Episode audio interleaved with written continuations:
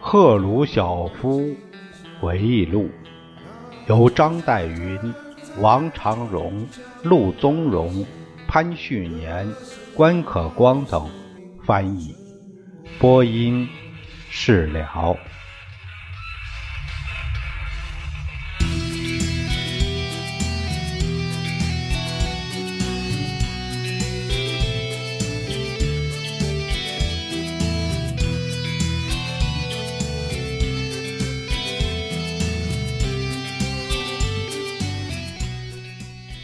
赫鲁晓夫在南斯拉夫的访问，他继续说啊，他从我从各方面询问，想了解南斯拉夫是怎样建立起这样兴旺的旅游事业的。他们说，良好的道路是头等重要的，然后要具有像样的旅馆和饭店。他们介绍到，为了保证南斯拉夫的旅馆。对旅客招待周到，他们派人到资本主义国家去学习怎样接待来客，怎么准备食物，以及怎样经营好旅馆。我参观了几个专供旅游者住的旅馆，这些旅馆是现代化的，打扫的清洁明亮，服务也是第一流的。当然，南斯拉夫有着十分有利的自然条件，它是最美丽的欧洲社会主义国家之一。在访问南斯拉夫前，我认为我国的克里米亚和高加索海岸是世界的名胜。当然，这些地方的风景确实令人神往的。可是，在目睹杜布罗夫尼克和南斯拉夫其他圣地后，我就不免感到相形见绌了。我认识到，在山水秀丽的这一点上，我们并非是独一无二的社会主义国家。恐怕南斯拉夫的气候、海岸风景和丰富的古迹，甚至超过我们国家。当然，旅旅游者有时也会带来麻烦。有次，我问铁托同志，告诉我你们是怎样检查所有坐汽车进入南斯拉夫西方游览者的？在苏联，我们有一个庞大的官僚机构，他们在游览的道路上设立了许多路障。他大笑着说：“你看，我们很简单就解决了这个问题。游客中不良分子以及间谍之流，他们有很多方法可以进入我国。边境检查并不能保证他们不进来，可以用其他办法，呃。”从渗透做斗争，因此我们边防战士对游览者的检查手续减少到最低的限度。不管入境还是出境，整个检查过程只要几分钟就行了。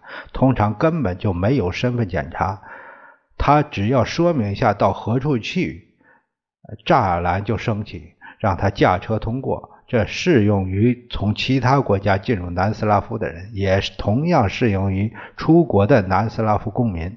例如，我们许多矿工，他们有时要离开南斯拉夫去西德工作一段时间，他们只要对边防军说一声“我要到国外去挣点钱，买一辆汽车”，就可以让他们出去了。他们对边境管理问题的整个处理方法使我很感兴趣。我回国后向管理游览事业的同志讲了这些情况，要他们考虑一下。我们也开始一个宏大的计划，去建造旅馆，发挥我们自己的游览胜地的作用。同铁托同志的另一次谈话中，我问他是否允许我们派些来学习你们如何管理大规模旅游事业的丰富经验呢？当然可以，铁托说，我们将高兴地向你们展示和介绍你们感兴趣的一切东西。当然，来这里旅游者一般并不富裕，不是大资本家，他们可能是从西德或意大利来的工人，他们。有中等收入，驾驶自己的车汽车。我们的游客并非，呃，随身带着大量资金可以任意挥霍，但他们照顾了我们的生意，付给我们外币。我又问铁托同志，他们是否存在这样的问题：一些赶时髦的青年男女追逐着呃游览者，想从他们身上买各种各样的小物件，特别是在呃旅馆的周围。在我们国家里，我说，嗯，看到我国人民向外国人购买、交换和乞讨物品使，我们很惭愧。你们是怎样处理这个问题的？在我们这儿并不成什么问题。铁多说：“我告诉你，这是为什么？有些东西在我们青年中流行起来，那个时候我们就购买设备，自己开始生产这种物品。自然，消费者的口味就经常变化的。但只要头脑思索，呃，就能保证你的工业赶上时髦，能够适应变化需需要的这个消费需求。”我向我的同志们建议学习学习铁托的榜样，呃，结束我们青年人尾随着游览者打转的丑态。我不知道我的建议有多少已付诸实施，但我知道我们却曾派过一些人到南斯拉夫去学习旅游业。我从报上了解到，许多旅馆已在苏联建立起来了。我同铁托的接触告诉我，建设社会主义有各种各样的方法，适合世界上所有国家的千篇一律的样板是不存在的。谁认为存在这样一种样板，谁就彻头彻尾的傻瓜。每个党都懂得怎样保证自己队伍的统一。对于那些在涉及人民的根本问题上用稍微不同的方法进行实验的党，我们要有更多的耐心。任何工人阶级应该能够根据自己的历史和经济情情况来选择自己的发展道路。当然。有一个非常重要的条件，那就是生产资料和银行必须属于人民所有，而国家必须是无产阶级专政。在不同党、不同国家的相互作用和相互关系中，我们应当对人宽，不要对人吹毛求疵，特别是在公开场合。但不幸的是，有时候不允许我们克制自己。我也不想举例子了。有头脑的人都很清楚，我指的是谁。呃，这一章呢，就读就是和南斯拉夫的关系就是这么多。第十三章说到的是日内瓦首脑会议。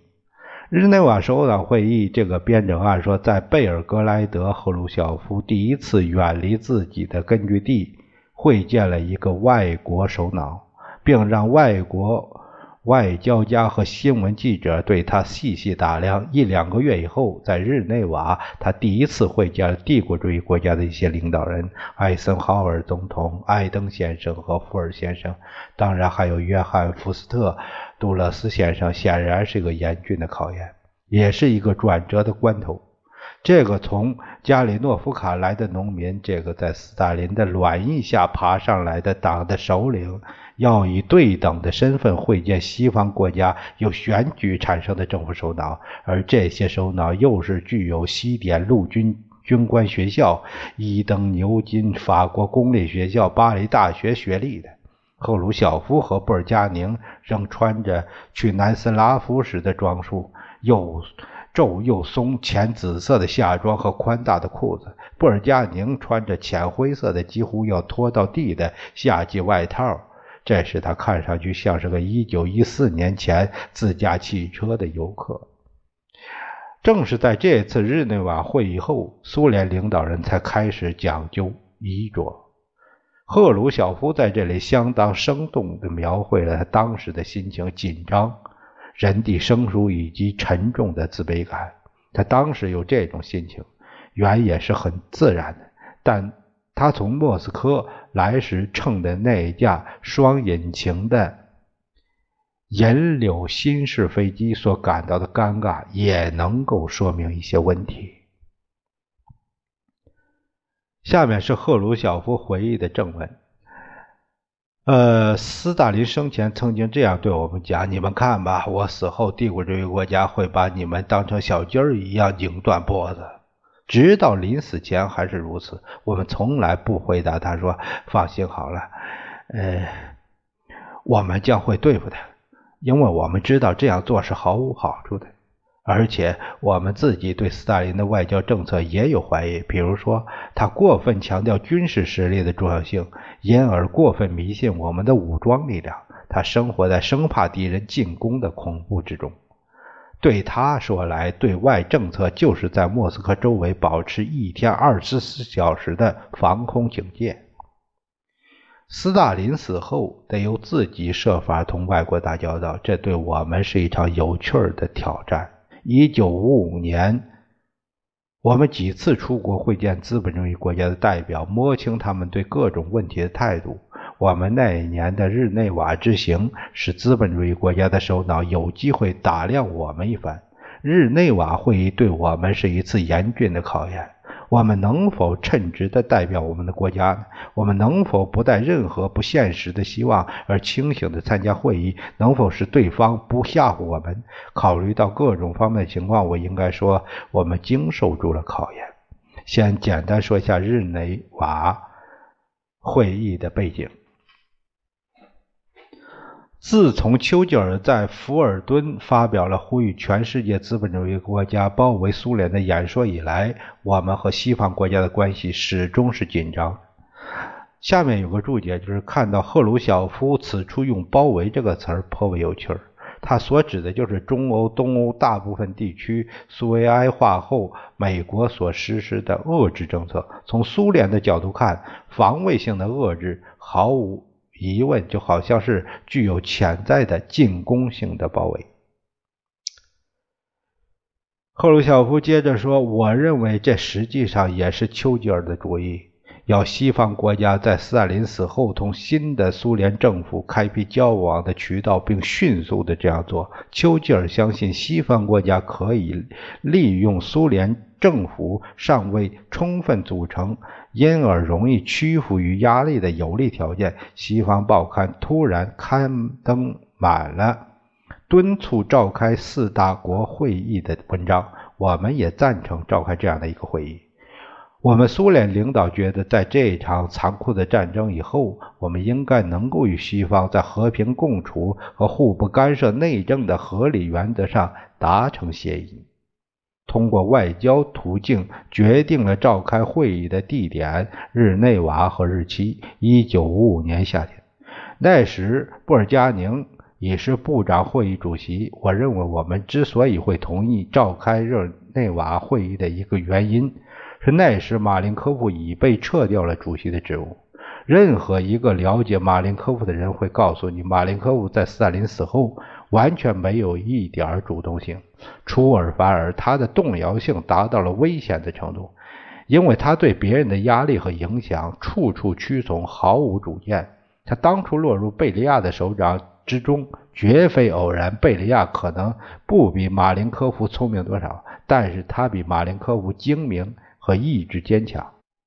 虽然布尔加宁并不精通对外政策，又不善于外交谈判。但是，作为总理去日内瓦的代表团还得由他率领。既然其他三国政府英法美的外交部长将随同总理前往，所以中央委员会主席团决定派我们的外交部长莫洛托夫同去。大家建议我应该包括在代表团里。我提醒他们，既然我不担任任何行政职务，我仅仅也就是作为第一书记，是代表党的，所以如果我去，可能会使其他代表团难以理解。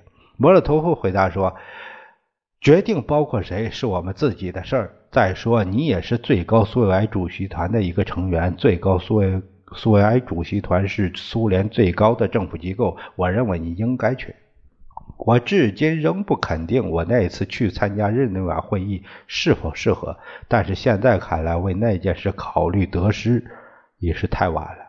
而且我并不否认，我那时很想有机会去会见英法美的代表，参加解决国际问题。那时苏联外交政策的基础是和平共处，但是西方领导人他们有另一套想法。他们希望和我们就近东的政治局势达成协议，不过他。们要按照他们自己的条件行事，根本不考虑苏联和其他社会主义国家利益和愿望。当然，他们的目的还要在第二次世界大战后被苏联解放的国家里恢复资本主义，特别希望把波兰从社会主义集团里拉出去。但是我们知道，英法美在日内瓦会议追求的首要目标是他们所称的德国统一。这实际上意味着把社会主义力量从德意志民主共和国赶出去。换句话说，就是要在德意志民主国家取消社会主义，建立一个单一的资本主义德国。而这个德国毫无疑问将成为北大西洋公约组织的成员国。至于我们在这个问题上的立场，我们仅仅是想签订一个承认两个德国，并保证这两个国家能沿着他们自己人民选择的道路去发展的合约。在日内瓦会议这个时候，我认为主要的事情是维护和平，但是西方国家仍然不愿意为打下持久和平的基础采取一些必要的甚至最基本的措施。因此，日内瓦会议甚至在它开幕以前就可能注定要失败了。但是在一些重要方面，它还是有作用的。比如说，它为四大国领导人提供一个机会，往往在正式会议的后的餐宴桌上，可以通过密切接触、非正式的交换意见。不幸的是，我们自己的代表团从日内瓦机场着陆时，就发现自己处于一种不利的地位。其他三个代表团的领导人是乘四个引擎的飞机来到日内瓦的，而我们乘的是一座普通的双引擎的岩柳新，也就是伊尔幺四式的飞机。他们的飞机显然比我们飞机像样的多。对比之下，我们是有些尴尬的。这就是座驾太次。在机场上举行了欢迎四国代表团的阅兵仪式，然后请每个代表团的团长检阅仪仗队。在举行仪式时，发生了一些不愉快的事情。布尔加宁作为我们代表团的团长，应该在队列前进行检阅，呃，站在前面去检呃仪仗队，但是。刚好他要站出来时，一个瑞士礼宾司的官员突然走到我面前，背向我站定了。我第一个念头是想把他推开，后来我才明白他是奉瑞士政府的指示这样做的，是我不能站到前面去和贝尔加宁一起检阅仪仗队，他们不允许我参加这部分仪式，所以瑞士政府无理的叫那个人站在我的前面。呃，这下面有个注释：赫鲁晓夫仍然佯装着这个苏联代表团不是他率领的。他的确做出了种种听从布尔加宁的姿态，但是他的主导地位是显而易见的。赫鲁晓夫接着回忆说：“我们乘车前往住所时，我注意到艾森豪威尔他的警卫跟在他的汽车后面跑，这使我们感到十分奇怪。”一个人要跟上一个汽车行驶的，呃中的汽车，那不是一件开玩笑的事情。同样，一辆汽车要保持一个人的步速，也不是容易的事。四年后，我访问美国，在华盛顿机场上，艾森豪尔欢迎我们的时候，我再一次看到同样的事儿。他随身警卫中一些起劲儿的家伙又一次跟在他陪我驶进市区的汽车后面跑着。日内瓦会议并非我同艾森豪尔的初次会面。大战结束时，他于1945年6月24日来到莫斯科，在列宁墓检阅台上检阅胜利大会的游行。我在那时曾经碰到过他，但是那次会见在我们视野中是较早的事。当时艾森豪尔是将军，我是乌克兰党和国家的领导。现在十年后，在日内瓦。我们各自作为自己国家的代表再次会见。以前我们曾经并排站在讲阅台上，但是现在我们是坐在谈判桌的两对面。如果一定要我把他所接触的这一次两个美国总统艾森豪威尔和肯尼迪做个比较，我不会赞赏艾森豪威尔。我们。一些仔细研究艾森豪威尔人告诉我，他们认为艾森豪威尔是一个普通平凡的军事领导人，一个软弱无能的总统。他是一个好人，但他并不很坚强，他的性格显得软弱。我在日内瓦发现，太依赖他的顾问了。他清楚地看出，担任美国总统对他担任美国很大的负担。